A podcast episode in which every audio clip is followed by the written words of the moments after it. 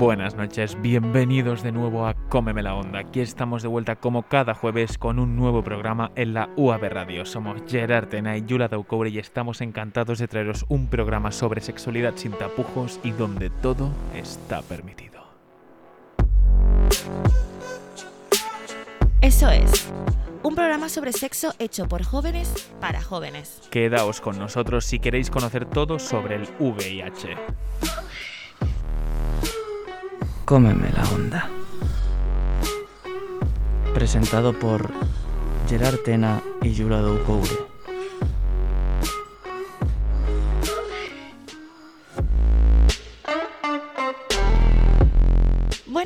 Noches. En el programa de hoy hablaremos sobre el VIH, que es cómo se contagia y cómo se puede prevenir y tratar. También hablaremos del impacto que ha tenido el VIH en la sociedad los últimos 40 años y de eh, los prejuicios que se han que han perseguido al colectivo LGTBI desde los 80. Así es, Yula. Además hablaremos con Ferran Pujol, director y cofundador del BCN Checkpoint, Centro Comunitario de Detección del VIH y otras infecciones de transmisión sexual dirigido a hombres gays, otros hombres que tienen sexo con hombres y mujeres transexuales. Está aquí para hablarnos de cómo el centro trabaja desde hace más de 10 años para ayudar al colectivo. En la segunda parte del programa tendremos como siempre las sex songs. Las sex songs de, de, esta semana serán muy, muy, muy picantes, como siempre. Por último, os traemos de vuelta una semana más Pinchito o Pinchazo, donde nuestra compañera y productora Berta Sánchez nos traerá nuevos personajes a los que podemos felicitar o reprender. Quedaos si queréis aprender sobre sexo y sexualidad, evadiros de todo y pasar un buen rato. Esto es... Cómeme la onda.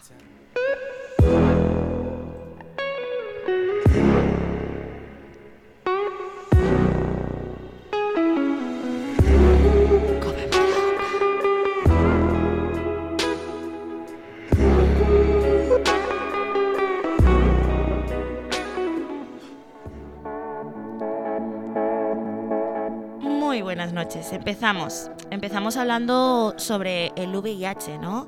Eh, también es llamado virus de la inmunodeficiencia humana y es una enfermedad que principalmente ataca al sistema inmunitario. En el imaginario social, el VIH viene de la mano del SIDA o del síndrome de inmunodeficiencia adquirida. Sin embargo, es importante que hagamos una distinción. El VIH y el, y el SIDA no son la misma enfermedad, aunque ambas están estrechamente relacionadas. Así es, Yula. El VIH es un virus que cuando se contrae destruye las células del sistema inmunitario, que es el sistema que previene de nuestro cuerpo de las enfermedades o infecciones. Una vez entra en tu cuerpo, el VIH permanecerá en él toda la vida. Eso quiere decir que no existe actualmente una cura eficaz que pueda curarlo como tal. Sin embargo, y esto es muy importante, sí que existen tratamientos para tratarlo y para evitar que el VIH sea un problema a la larga. Con un buen tratamiento, una persona con VIH puede vivir muchos años de forma saludable y evitar contagiar a sus parejas sexuales.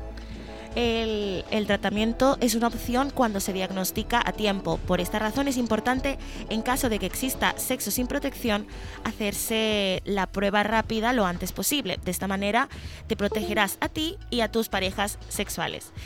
Porque si no se, si no se trata, el daño causado por el VIH desencadena en el SIDA y que es la fase más grave del virus y que con el tiempo puede provocar la muerte. Por lo tanto, una persona con el VIH no tiene por qué tener el SIDA si se detecta a tiempo y se hace el tratamiento adecuado. Así es, pero para detectar, detener el virus a tiempo hay que saber primero cómo alguien se puede contagiar y aquí hay muchos mitos que intentaremos destruir. Primero vamos a dejar una cosa clara.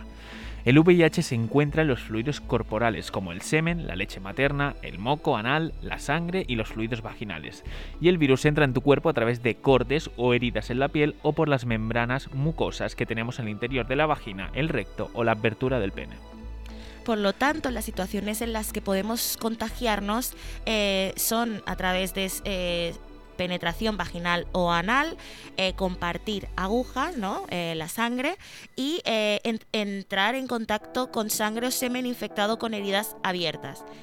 estas son las principales situaciones en las que en las que un contagio es posible, un contagio, un contagio, perdón, sin embargo, no es posible si se practica sexo con protección, compartiendo besos con, en, la boca, con lengua, eh, alimentos o bebidas, dar la mano, abrazar, estornudar ni sentarte en un váter, que esto lo he oído alguna vez. Eh, nada, nada de esto es peligroso. Es más, una persona que sigue un riguroso tratamiento contra el VIH eh, tiene muy pocas posibilidades, si es que las hay, de transmitir el virus a otra persona. Así es, para que una persona con VIH pueda tratarse necesita hacerse las pruebas correspondientes que detectan si es positivo o negativo en VIH. Actualmente la prueba es gratuita y se lleva a cabo en, cualquier de, en cualquiera de los centros de atención primaria y hospitales. Pero existen varios centros especializados en los que las pruebas, además de ser gratuitas, son anónimas y rápidas. Queremos hablaros de centros que prestan servicio al colectivo LGTBI, gracias a ONGs como, por ejemplo, Project Noms Hispanosida, que lleva desde el 1993 haciendo visible la epidemia entre la sociedad y dando apoyo a las personas afectadas. Tenemos eh, con nosotros esta noche a Ferran Pujol, director y cofundador de BCN Checkpoint. Eh, Ferran, buenas noches, ¿qué tal? ¿Cómo estás? Muy bien, buenas noches. Gracias por eh, darnos un pequeño tiempo de, bueno, de todo lo que seguramente em, estás muy ocupado, pero realmente creemos que es necesario que alguien nos hable como experto y como profesional sobre este tema. Pues encantado. Muchas gracias. Pues eh, cuéntanos, ¿qué es el BCN Checkpoint y cuándo, desde cuándo eh, existe? BCN Checkpoint se puso en marcha en el año 2006 sobre todo para afrontar eh, una situación en la que el colectivo LGTBI, concretamente los hombres que tienen sexo con otros hombres y mujeres transexuales, que son en estos momentos y desde hace ya bastantes años el, grupo de población eh, que acarrea o que tiene una incidencia más alta de VIH, eh, una población tradicionalmente desatendida o con un enfoque en muchos casos erróneo desde la propia sanidad, pudiera acceder a la prueba diagnóstica del VIH sin ningún tipo de prejuicio y sin ningún tipo de moraleja.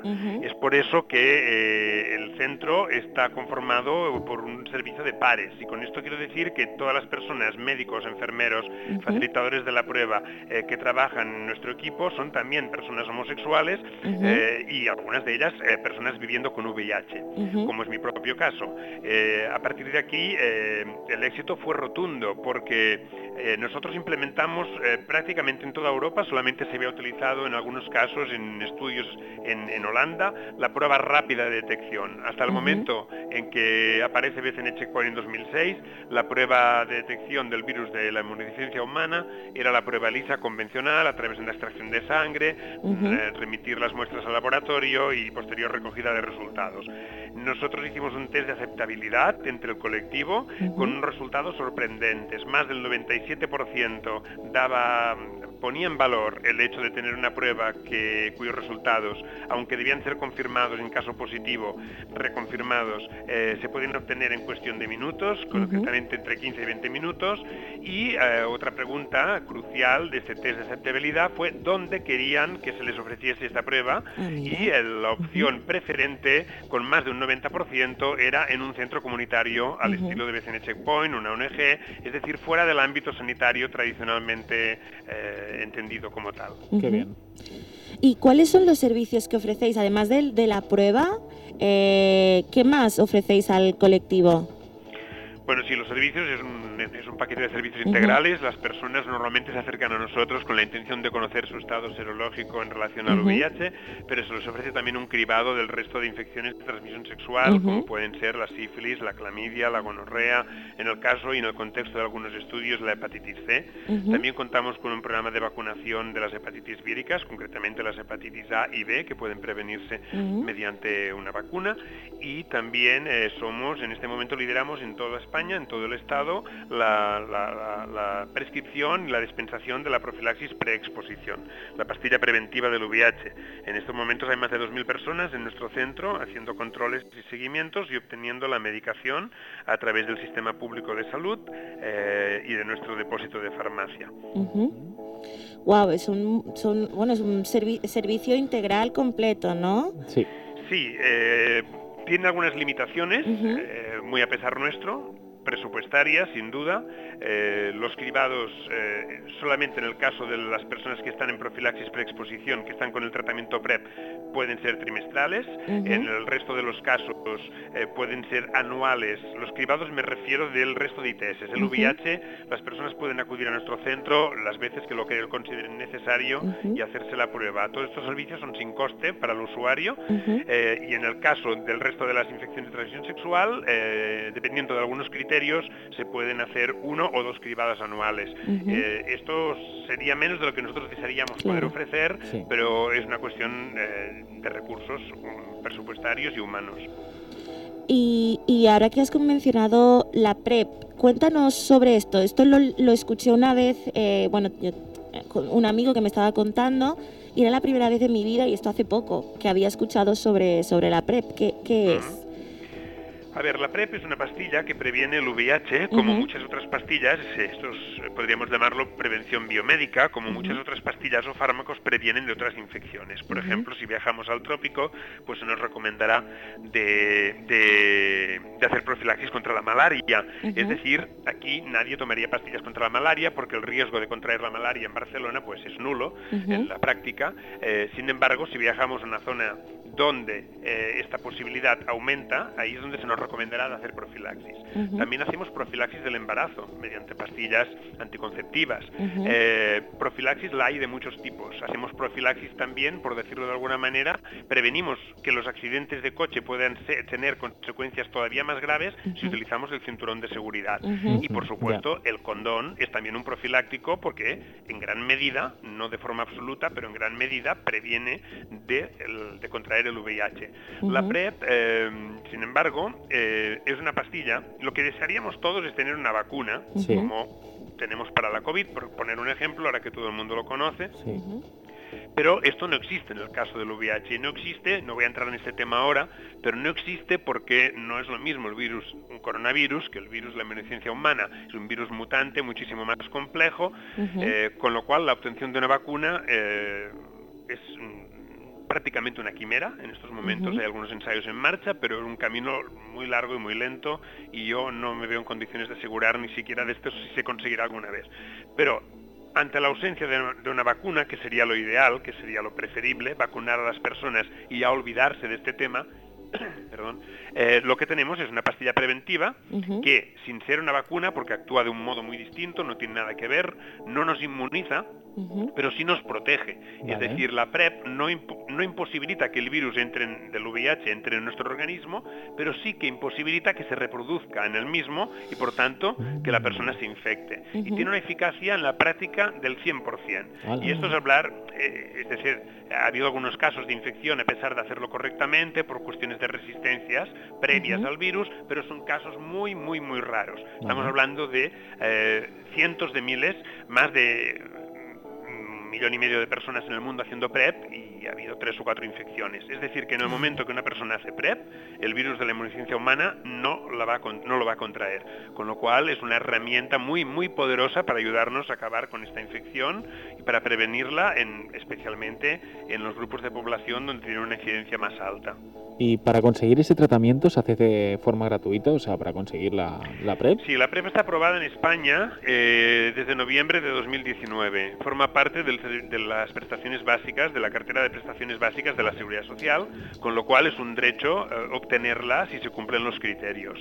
Eh, otra cosa es que hemos tardado mucho, se ha tardado mucho en España en aprobar la PrEP, se han puesto trabas y impedimentos de mil tipos para, para, retardar esta decisión que fue tomada en noviembre, como he dicho, en noviembre de 2019. Sin embargo, en Estados Unidos se aprobó ya en el año 2012. O sea que llevamos mucho tiempo, mucho retraso. Y por otra parte, lo que, se, lo que se financia es la pastilla preventiva, que en la actualidad se trata de un fármaco genérico que tiene un coste muy bajo para, para el sistema, pero lo que no se ha dispuesto son recursos adicionales para toda la parte asistencial que exige la PrEP. La PrEP no son unas pastillas que uno pueda comprar en la farmacia o, comprar en un supermercado. La PrEP son antirretrovirales, muy seguros si se hace correctamente, pero tienen que estar controlados, eh, por, tienen que estar prescritos por un médico, ¿eh?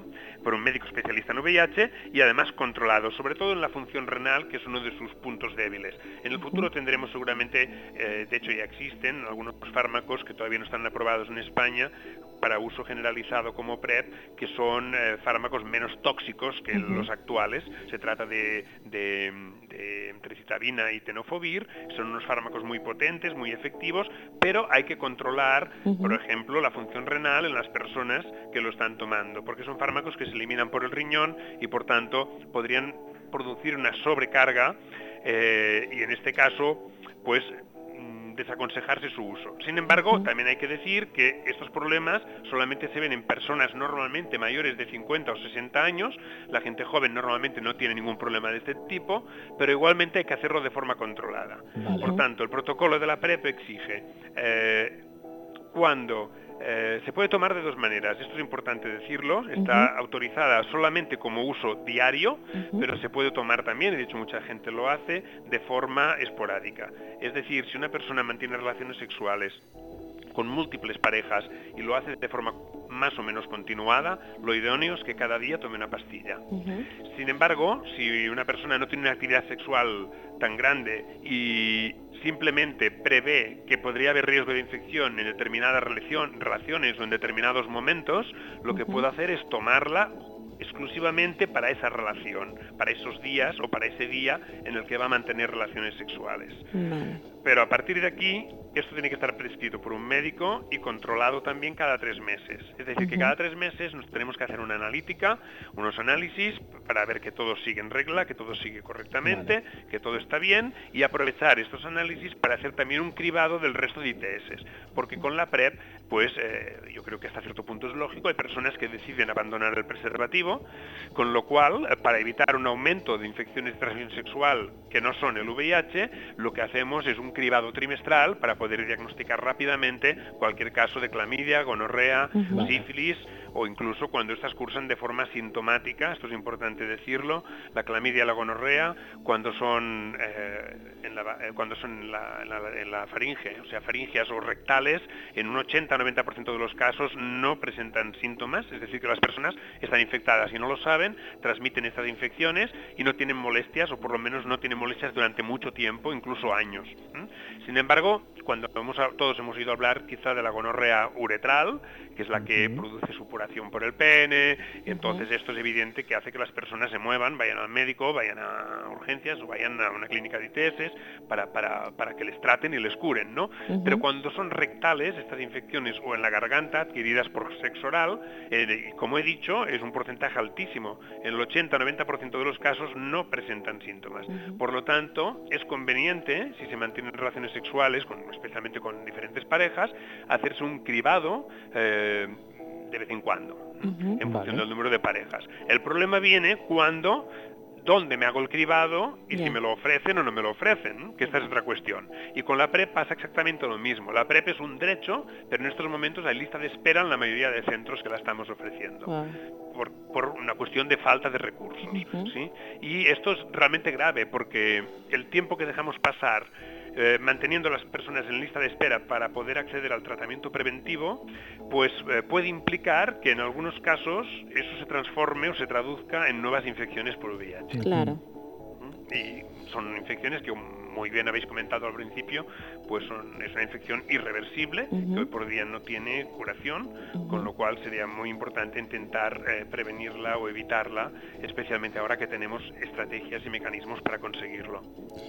¿Cuántas personas acuden a vuestro centro anualmente, mm, más o menos?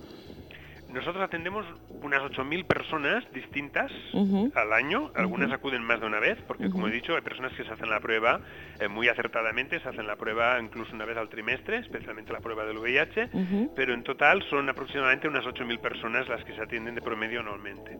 Somos el primer centro de diagnóstico, también me gustaría destacarlo.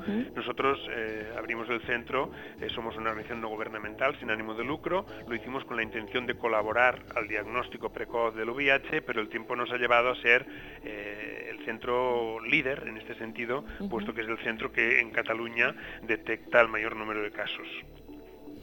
Y mm, si comparamos, ¿no? 20 años atrás, eh, ¿crees que hoy en día una persona con VIH cuenta con las herramientas suficientes de apoyo o de, ayuda, mm, así en general, eh, para vivir una vida completamente normal como, como cualquier otra persona? A ver, este es un tema muy complejo. Desde el punto de vista clínico es evidente que ha habido unos avances importantísimos. Los antirretrovirales hoy en día eh, son fármacos muy, muy potentes y con una toxicidad muy baja, es decir, o perfectamente controlable. Con esto quiero decir que son fármacos muy bien tolerados, las personas no tienen efectos secundarios y se reducen a la coformulación de varios fármacos en un solo comprimido. Esto quiere decir que la mayoría de personas que se han diagnosticado correctamente, me refiero, cuando la infección no es demasiado antigua eh, y por tanto han entrado en tratamiento antirretroviral, pues consiguen controlar el virus mediante una, la toma de una sola pastilla diaria. Y además se disponen también ya, aunque el uso no es generalizado, de tratamientos que son inyectables, que nos ofrecen protección contra el VIH. No, no, me, estoy refiriendo a prevenirlo, sino a tratarlo cuando una vez ya uno está infectado, pues que con una inyección mensual o bimensual también se puede controlar. La calidad de vida ha mejorado muchísimo desde el punto de vista clínico. Pero luego hay otras cuestiones, que son las cuestiones relacionadas con el estigma asociado a la infección. Es decir, si la persona, a pesar de que puede eh, eh, tener una esperanza de vida prácticamente idéntica a la del resto de la de la población no infectada si realmente eh, tiene problemas de otro tipo, como pueden ser de aceptación social en su entorno, en el caso de que conozca su ser estado, etcétera, etcétera, etcétera. Aquí también se han dado pasos importantes, pero no tan rápidos como en el caso de los antirretrovirales y eh, vivimos una ciudad, en una sociedad pues, que todavía eh, es, víctima de muchos prejuicios, especialmente relacionados con el uso de drogas, con la sexualidad, y por lo tanto es algo que en muchos casos todavía se esconde. Hay poca visibilidad, son pocas las personas que hacen público su, su cero estado, eh, a diferencia de otras enfermedades de las que uno hablaría con total normalidad. Esto no ocurre en el caso del VIH, a pesar de que hay un dato muy importante, y creo que hay que divulgarlo siempre que se pueda y repetirlo hasta la saciedad, la sociedad debe conocer y debe saber que todas las personas que tienen VIH, que se han infectado por VIH, que han sido diagnosticadas y que están en tratamiento antirretroviral, no pueden transmitir bajo ningún concepto el VIH a otras personas. Es decir, ni siquiera es necesario el uso ni de preservativos ni de profilaxis preexposición cuando se mantienen relaciones sexuales, eh, vaginales o anales con una persona seropositiva, siempre y cuando esta persona esté en tratamiento efectivo. Porque si está en tratamiento efectivo, la carga viral es indetectable, es prácticamente nula. No es nula, pero la replicación viral es tan baja que la posibilidad de transmitir el virus a otra persona directamente se ha demostrado, esto no se puede discutir, está demostradísimo por la ciencia y es irrefutable, eh, la infección es imposible. Es decir, que se da la paradoja de que las personas con las que podríamos tener la total seguridad de no infectarnos de VIH sería precisamente aquellas que tienen VIH pero que están en tratamiento. Obviamente no vamos a elegir a nuestras parejas en función de su ser estado, ni a discriminar a las personas que no están infectadas, evidentemente. Por lo tanto, eh, hay que, en todo caso, eh, tener claro en qué momento y con quién tenemos esta relación. Pero si tenemos la seguridad de que la persona con la que vamos a mantener relaciones sexuales eh, tiene la carga viral indetectable, que es como le ocurre a la práctica totalidad de la gente que está en tratamiento, pues eso se llama indetectable igual a intransmisible. Y esto es algo que en ciencia hay pocas cosas que sean tan rotundas, es algo absoluto. Con lo cual esto hay que transmitirlo, porque el estigma, eh, básicamente, eh, las raíces las tiene el miedo de los demás a contraer la infección. Pues imagínate, si os estoy comentando, porque la ciencia sí lo ha demostrado, que una relación sexual desprotegida es totalmente segura con una persona con VIH, con la carga viral indetectable, pues imaginaros si va a ser seguro trabajar con ella, convivir con ella o, mantener cualquier otro tipo de relación. Sin embargo, es algo muy desconocido para la mayoría de la sociedad, algo de lo que se habla muy poco y creo que espacios o oportunidades como esta eh, que me habéis en estos momentos, pues es un, ámbito importante en el que hay que divulgar esto. Lo intentamos, intentamos que, se hable de todo un poco mm, sobre todo de temas que parecen, eh, que, existen, pero parece que son tabú o, no se mencionan porque... Y por eso te damos las gracias también por habernos atendido, porque creo que es necesario que la gente joven empiece a, saber más sobre el tema, porque realmente pues, hay mucha gente joven que lo desconoce todo esto. Sí, o no hace preguntas, no se, no se informa y luego luego de repente se encuentra con alguna situación así y uy, es, es, importante acercar la información, por supuesto, a todo el mundo y por eso os agradezco también que, me hayáis invitado a este espacio. Gracias a ti, Ferran. Eh, bueno, no sé si, eh, Gerard, ¿quieres hacer alguna otra pregunta? Yo... Bueno, yo quería preguntar, el, el, ¿qué pasa cuando alguien acude al, al checkpoint, eh, da positivo, se hace una prueba, da positivo en, en VIH, ¿cuál es el acompañamiento? ¿Cuáles son los pasos siguientes a seguir en el centro?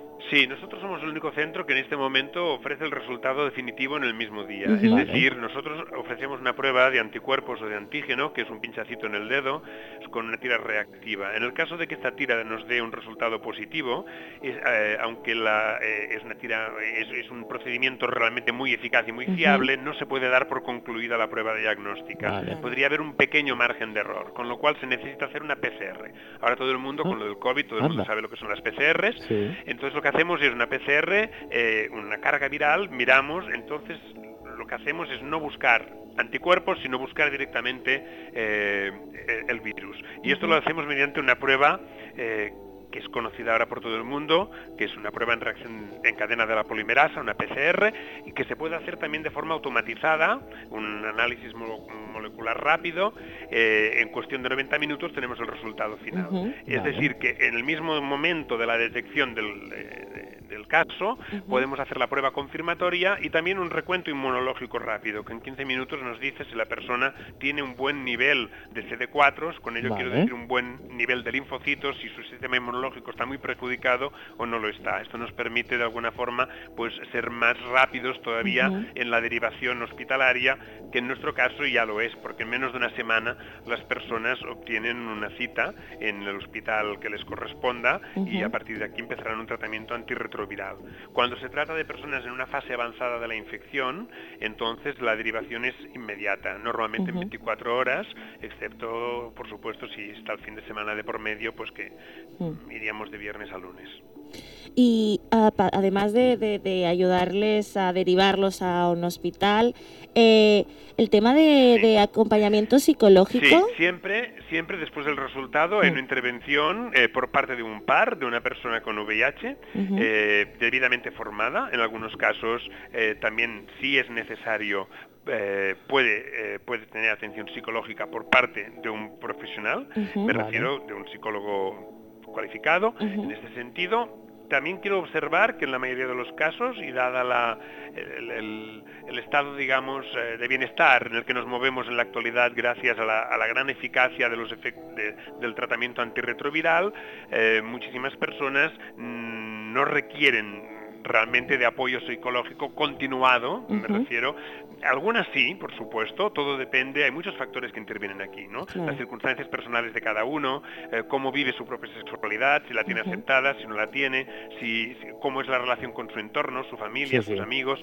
Es decir, que esto no podemos, hay que individualizarlo, pero por términos generales eh, no tiene nada que ver lo que está ocurriendo en la actualidad con lo que ocurría hace unos años cuando un diagnóstico de VIH eh, conllevaba un riesgo de, enfermedad y de mortalidad muy elevado. Por supuesto, había personas que entraban en fases depresivas, como es natural, es decir, y había que tratar o dar este apoyo, este acompañamiento de forma continuada. Ahora en muchos casos son acompañamientos puntuales, sesiones de información, sesiones de terapia individual que pueden durar un máximo de ocho sesiones en los casos más graves y por lo general las personas se adaptan con bastante facilidad a su nueva circunstancia y pueden hacer vida plenamente normal.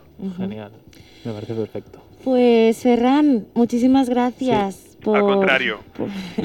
Por, acompañar. De verdad, estamos muy agradecidos. Porque hablar de esto sin que realmente tampoco no somos, nosotros no somos nadie, siempre lo digo, hay que ser humilde en esta vida y buscamos la información como podemos, pero al final quienes nos dan el, bueno, quien, quien da toda la credibilidad a este programa son las personas expertas, por ejemplo, como tú, ¿no? Que pueden darnos esta información que no podemos conseguir en Internet, por ejemplo, ¿no? Que ahora todo el mundo con el Google, eh, pues tienes todo. Pues no, hay cosas que hay que saber eh, buscar en las personas que trabajan en ello pues a diario. Y estoy, estamos muy agradecidos. Espero que, que, bueno, que vaya todo muy bien. Estamos aquí, cualquier cosa. Eh, mm, ya nos pondremos en contacto contigo si te Muy bien, cuando, lo, cuando, lo, requiráis. problema. Muchas gracias. Que vaya bien. Buenas noches. Buenas noches. Wow. Qué maravilla. Sí, sí. Sí, sí, no, si no te digo. O sea, es que me gustaría dedicarle. No, no, es que eh, podría haberle hecho mil, mil, mil, mil preguntas, pero no me daba, no me daba. No nos da el tiempo. Ya. pero Yo me encantaría dedicarle un aplauso para todos esos profesionales, de verdad, un aplauso para todos esos profesionales que, que están al lado tuyo y que te ayudan en estas circunstancias, a todos los profesionales del BCN Checkpoint también por la ayuda que dan ¿no? en esta situación que a veces para algunos, pues, al ser desconocida, es tan dura, ¿no? Y tanto. Bueno, Esperemos que con este programa, pues, y con la ayuda de, Hombre, Ferran... tanto, sí. Pues Ferran ha sido un amor, ¿eh? De verdad. Nos lo ha explicado todo súper bien y he entendido muchas cosas. Esperemos que también la gente que nos escuche, nuestros oyentes, pues también aprendan un poco más sobre este tema. Claro. Y también decirte, Yula, bueno, pues que este VIH siempre ha estado muy ligado al colectivo LGTBI+, no solo por el estigma que sufrieron durante la década de los 80, sino también porque es uno de los colectivos más afectados a nivel mundial. Y es que mientras nuestra generación o la siguiente será como conocida como la generación así COVID, ¿no? Las personas gays, especialmente los hombres nacidos entre el 1950 y 1970, les tocó eh, vivir la pesada carga del estigma del SIDA y del VIH. Esta era del SIDA empezó en el 1981 y trajo consigo una innumerable cantidad de mentiras y difamaciones en contra del movimiento LGTBI. Se culparon a personas homosexuales de ser las responsables de su aparición y posterior propagación a raíz de sus depravados estilos de vida. Me parece. Sí, sí, sí, es una pena. Eh, en la serie It's a Sin se relata con agudeza la actitud con la que se percibía la aparición de esta nueva enfermedad, una enfermedad en aquellos tiempos que solo parecía atacar a las personas homosexuales. Vamos a escuchar este, este corte de voz. ¿Sabéis lo que es en realidad el SIDA? Es un chanchullo de las farmacéuticas para sacarnos la pasta. ¿De verdad creéis que hay una enfermedad que solo mata a los gays? Ella va y sabe que tú eres gay y te mata, pero a nadie más. Hmm, ¿Y los bisexuales qué? ¿Enferman día sí, día no? Dicen que es un tipo de cáncer, pero el cáncer no se contagia. El cáncer, el cáncer no es algo que te puedan pegar, no es un resfriado ni una tos, es cáncer. No se transmite. Vamos a imaginarnos un cáncer gay. ¿Cómo sería un cáncer gay? A ver, ¿qué pinta tendría? ¿Sería rosa? ¿Y dónde estaría? ¿En la muñeca? Venga por favor. Se cuentan historias, hay cientos de rumores, todos ellos horribles, porque es lo que quieren que creas. Sí, ellos. Quieren asustarnos, quitarnos las ganas de follar, volvernos unos aburridos, simplemente porque ellos no mojan. Esa es la verdad. Porque según esa gente, ¿cómo funciona eso del SIDA? Veamos. Dicen que lo pillas con el popper, que llegó del espacio sideral en un cometa. Y dicen que lo creó Dios porque quería destruirnos. Dicen que lo crearon en un laboratorio para matarnos.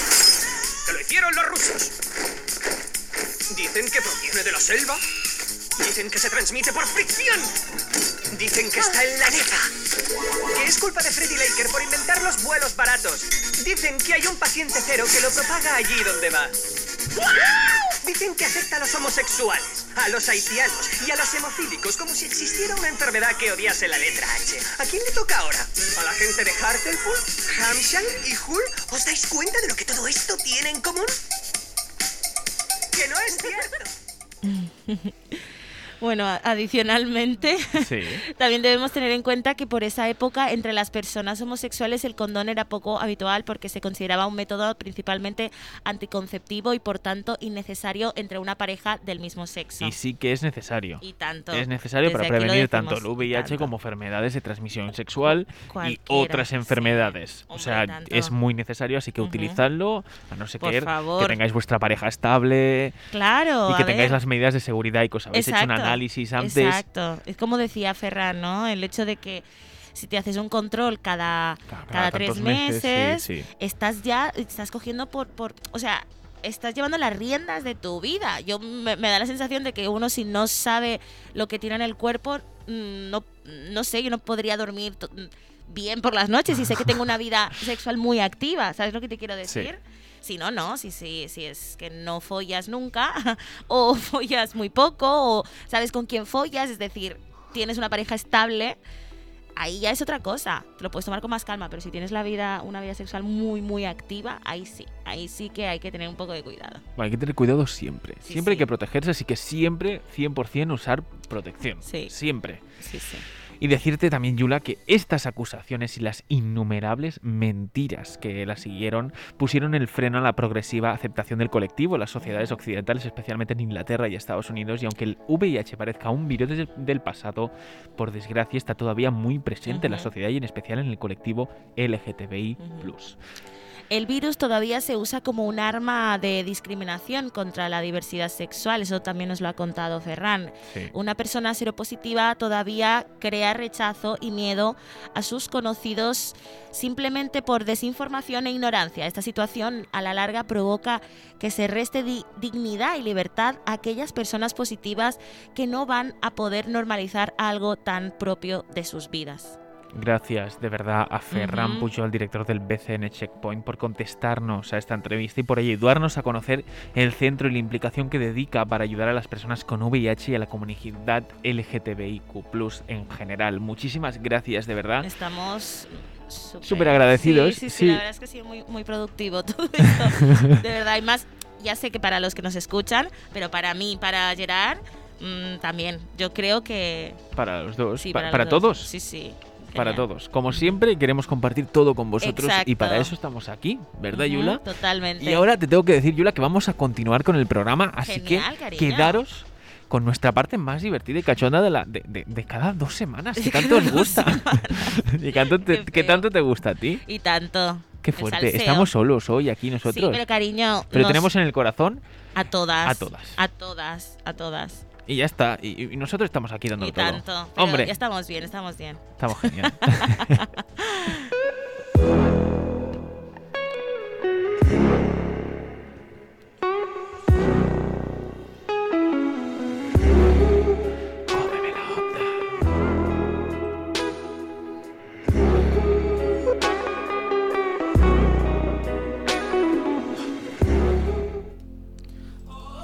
Mmm, six songs.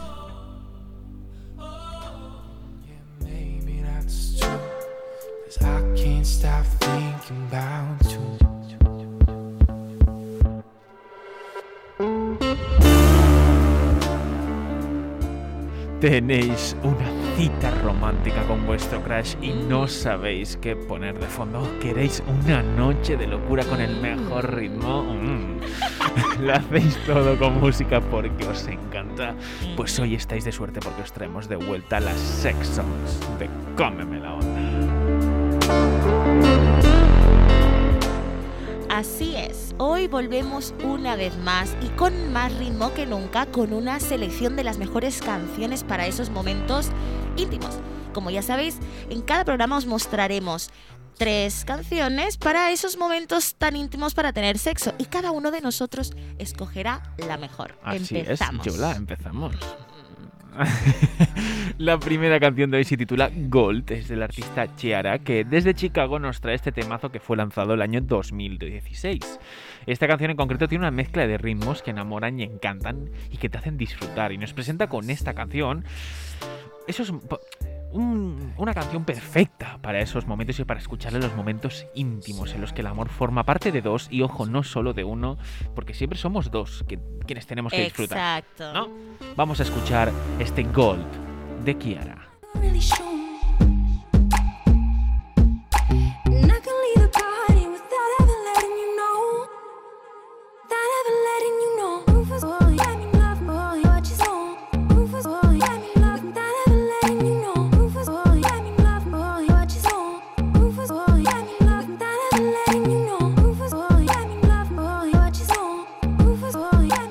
Bueno, no sé qué te parece esta canción. Yo aquí está dándolo todo. A mí ¿eh? me parece bastante sensual. y tendría sí, sí. con esta canción. Sí. Hombre, hombre, es que, es que tiene un buen ritmo. Yo la que lo está viendo todo para la gente que nos vea por Twitch, que también nos saludamos. Gracias por seguirnos cada, cada dos semanas aquí en Cómeme la Onda. Bueno, está aquí moviéndolo todo. Yula, le Tengo ganas, encanta. de, tengo ganas de bailar, no sé por qué. Sí, con esta canción tengo ganas, ¿eh? Vamos con la siguiente canción, Yula. ¿Cuál es? Pues mira, la siguiente canción se titula Easy to Adore You de Mau, Mau, Mau, eh, ¿cómo se? Mau. M-A-U-V-E. Así más claro no podía quedar. Mau, Mauve. Artista estadounidense, madre mía, con ese nombre pensaba que era de no sé dónde. Es una canción que salió en el año 2019. El artista se caracteriza por tener canciones entre electrónicas y Sí, románticas. no sabe dónde situarse. ¿no? Tiene un ritmo chillón Sí. perfecto para esos momentos de abrazos y de caricias antes o después del sexo. Qué ganas de escucharla. Jerry, por favor, pónmela. Mal que le ganas a mí también. Vamos a escucharla. Show me the place I've never been to. But what a beautiful life, what a beautiful life.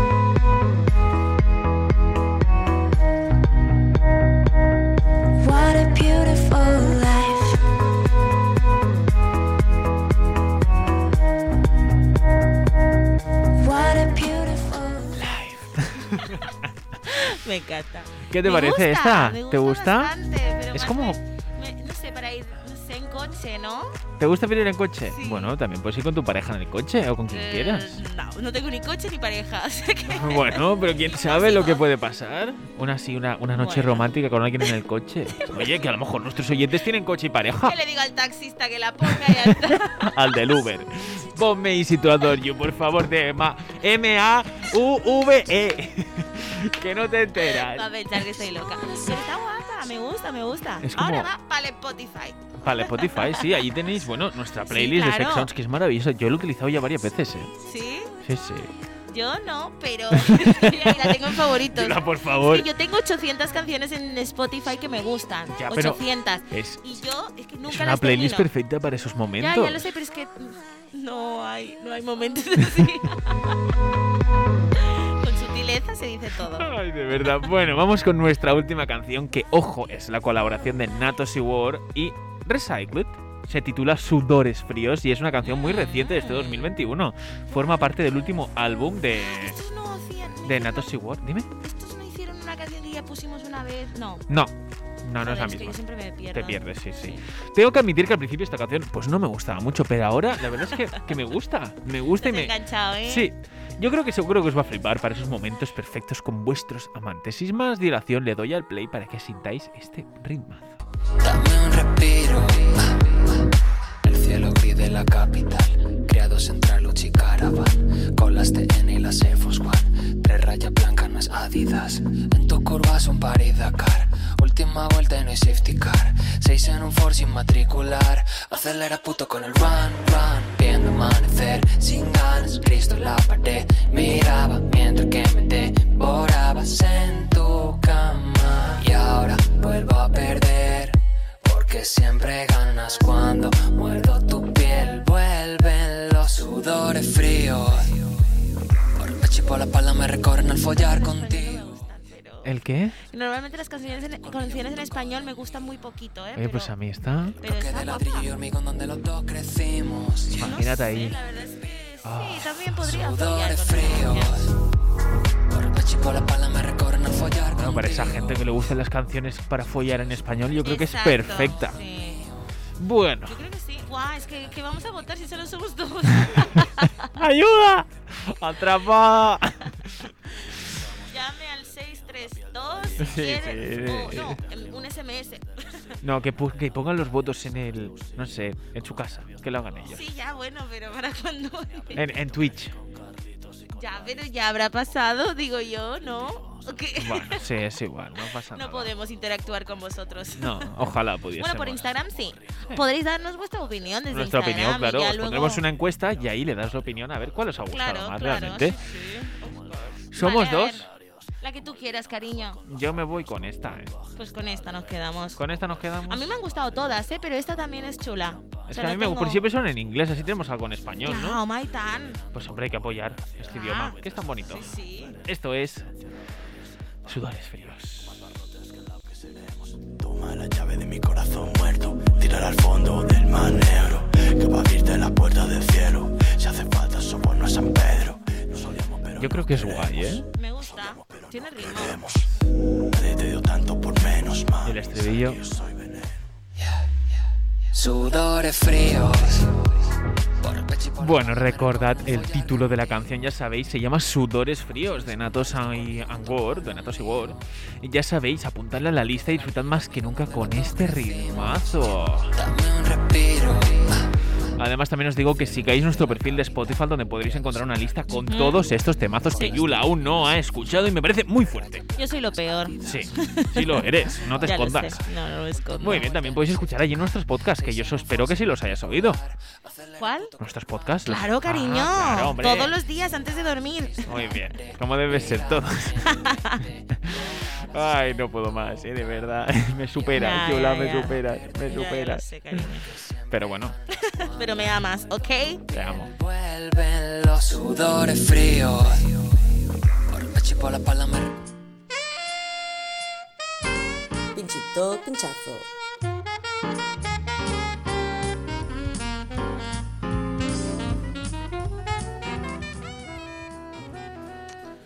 Mm, queridos amigos y amigas de la onda. Llegamos ya al final de este programa tan interesante con una nueva edición de Pinchito o Pinchazo. Así es, acabamos los jueves siempre con unas risas y un poco del salseo que tanto nos gusta. Y sabemos que a vosotras también. Ya sabéis que en este clima del programa nuestra productora Berta Sánchez desde el más allá nos trae una nueva selección de personajes de actualidad a quienes vamos a tener que asignar o bien un pinchito o un pinchazo, ¿no, Yula? Sí, tú lo has dicho, Jerry. Abrid bien los oídos, porque aquellos y aquellas más cabrones que la cabra de la legión se merecerán un pinchazo Así es. que los desinfle y los haga volver a la tierra.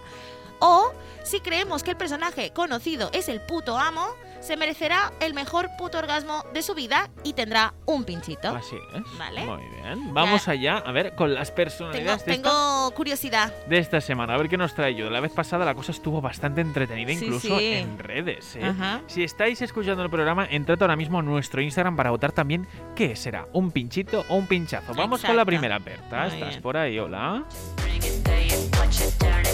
Madre mía, Berta, ¿cómo vienes?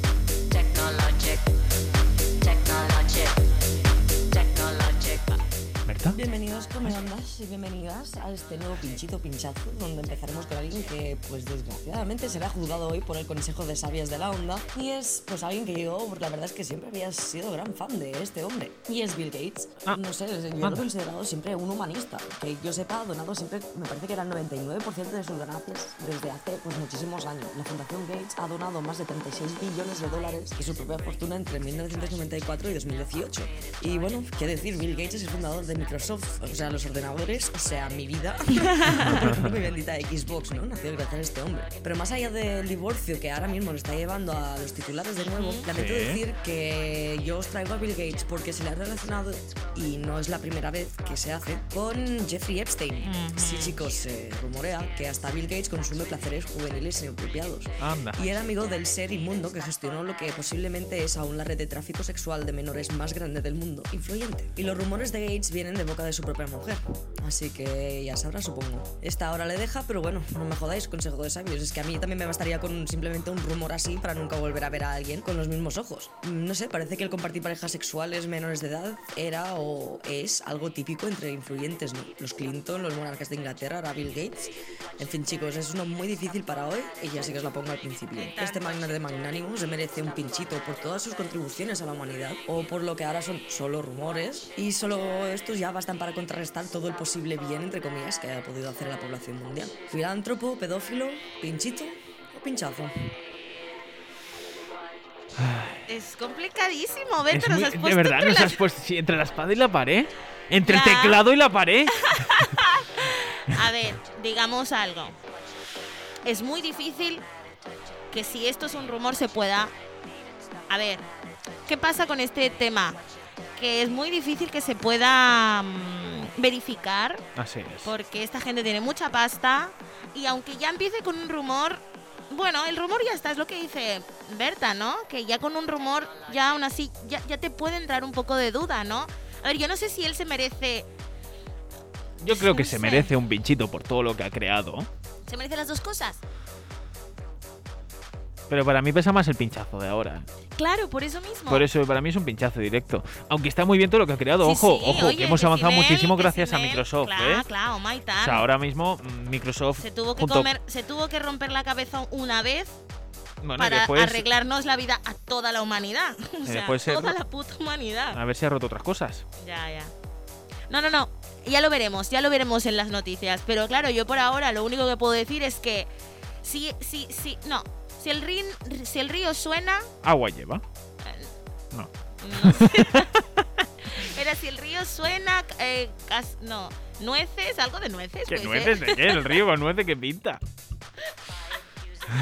de verdad, yo la yo. Que tengo que apuntarme lo- lo- La lo- cosa, los es dichos, que ¿eh? te- Porque te vas, te una vas. vez lo digo y yo luego nunca me acuerdo. Bueno, pinchazo, ¿no? Ah, sí, pinchazo, porque no me fío de ti. No me fío de ti, si algo ya está, Pinchazo. si algo ya, si algo se está contando por ahí, es por algo. Por algo será. Así es. Vamos con nuestro siguiente, Berta. Vamos, venga.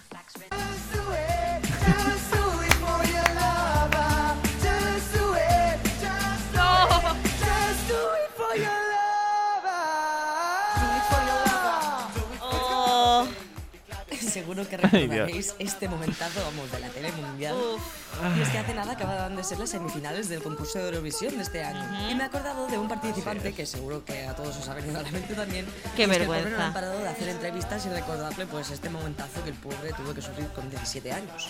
Y veréis, 17 era el año años tenía. 2017 y Oh. Manel Navarro, como todos recordaréis, era súper joven. Y bueno, está claro que para él Eurovisión era una oportunidad que flipas. El catalán fue elegido para representar a España tras ganar un concurso, digamos, de popularidad que aquí se celebra, como suele ocurrir. Pero bueno, se rumorea que su agente, digamos que era alguien. Y entró por medio enchufe o tongo. Y bueno, Claro. ayudaba que él fuera, yo qué sé, de buenísimo por la vida cuando algunos dudábamos de sus métodos para conseguir estar donde estaba. Claro. Pues nada, está claro que ese día el chico notó la presión, el odio, el ego y todo porque estaba muy nervioso y pasó lo que todos sabéis. Una gran tragedia nunca repetida en España en Eurovisión, ¿verdad? Que es que quedamos mal.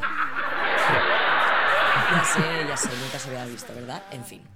Poco se sabía de este chico, pero bueno, este abril ah, sacó su segundo EP llamado Cicatriz y yo qué sé, a mí, yo creo que a este chaval le dieron muchísimo odio porque está claro que el gallo que pegó mm, y el ego que tenía, pues no sé, madre mía, eso, momentazo de la tele.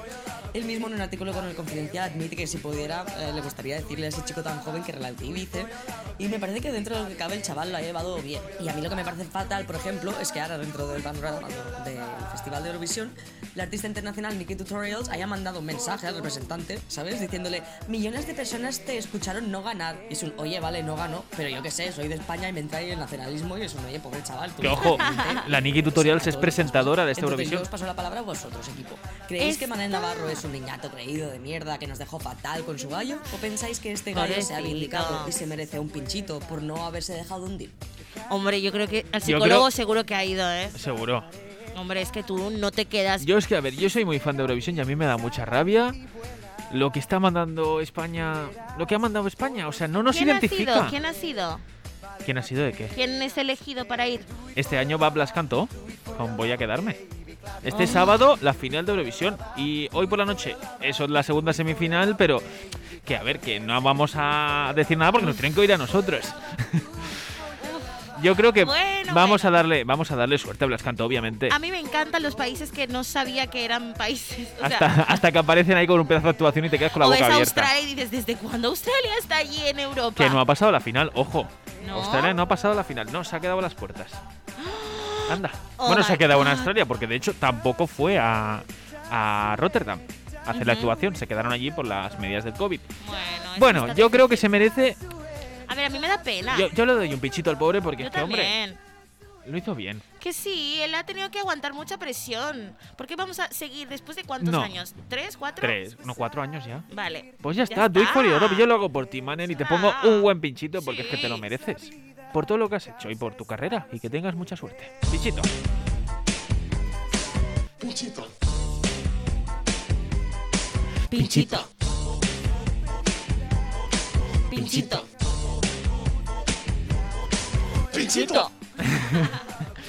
Vamos con nuestro siguiente. Bueno, nuestro siguiente invitado que yo creo que será el último ya. ¿Quién es? ¿A quién tenemos por ahí? ¿Estás por ahí? ¿Está?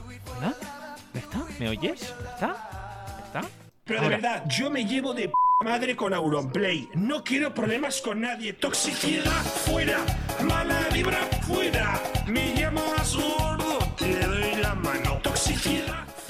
Perfecto, pues continuamos con alguien que espero que muchos ya conozcáis porque ha entrado ya directamente dentro del mainstream de nuestro panorama mediático. Y el siguiente candidato a ser pinchado o regalado un pinchito es Ibai Llanos Garatea. Este chico de Bilbao es una celebridad de internet, streamer, locutor, No sé quién es. eh, de deportes Hostia. electrónicos o eSports en España. Fue presentador para la Casa G2 y jugó junto a sus compañeros de casa en distintos videojuegos y fue de los primeros profesionales de esta rama que, que básicamente han convertido el casteo de, de deportes online en una profesión. Es creador de contenido en Twitch, YouTube y bueno, solo con deciros que tiene 26 años y con esa edad ya ha conseguido ser casteador de la liga de fútbol, ha lanzado a los eSports con propio management y con una nueva casa que se ha hecho suya y propone convertir Twitch en televisión. No sé si conocías este proyecto. Con una parrilla propia, un proyecto de servidor, por ejemplo, Marbella Vice de GTA Roleplay, que él mismo ha ayudado a popularizar en España. Tiene toda una eso, parrilla televisiva en la que va programando distintos streamers para que puedan tener ahí su momento y esto incluye pues a raperos famosos de la FMS, eh, youtubers conocidos como Forman o fu- futbolistas como Conapue. Acaba de echarse una novia este chico y bueno, pues, personalmente no es de mi gusto, pero ya ha llegado a Qué con mala las más altas Berta. celebrities de España, Kiko Rivera, también hizo una entrevista con Jordi Evole, entonces no sé, a mí, por ejemplo, su actitud de un poco machirulo y un poco de fardón de toda la gente que conoce, pues a mí no me acaba de apasionar. Para mí, re- realmente, no sé si su huevo está creciendo demasiado y necesitaría un poco un pinchazo para volver a la tierra. Pero, eh, a lo mejor creéis que se merece un pinchito por estar cambiando tanto el panorama mediático español. ¿Qué opináis? ¿Pinchito o pinchazo? Este tiene que ser rápido, porque se nos acaba el tiempo. ¿Qué dices? A ver, no lo conozco, me da igual. Yo creo que por el cambio que hace y por las risas, yo creo que se merece un pinchito. Pues ya está, pinchito. Pues ya está. Sí que a veces hay que tener mucho cuidado con la forma de actuar. Ya, ya. Ojo. Pero que nadie es perfecto. Que la tiene que controlar. Le mando un pequeño, un pequeño pinchazo y ahora le meto un pinchito. A ver, ah, no quiere. ¡Ahora! Pinchito. Pinchito. Pinchito. Pinchito.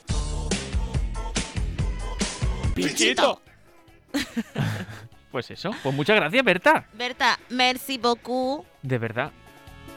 No sé qué canción de poner de fondo, pero a mí. Ah, ¿sabes cuál me gustaba? La de Technologic. Esa. Esa, esa, esa me gusta. Para acabar, para acabar su sección. Muchas gracias, Berta. Te mando unos fuertes Berta, aplausos desde aquí. we Gracias love you. por esta sección. Grande, Berta. Muchísimas gracias, de verdad. Y bueno, nos vemos dentro de poco, ¿no, Berta? Espero que estés bien desde el más allá. Un beso para Te ti. queremos. Ay, y ahora ya vamos con. bueno, ahora ha llegado la hora de despedir, ¿no? El programa. Sí, supongo. Pues ¿no? hasta aquí el programa de hoy. Se ha acabado.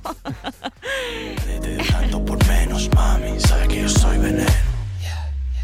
Sudores fríos.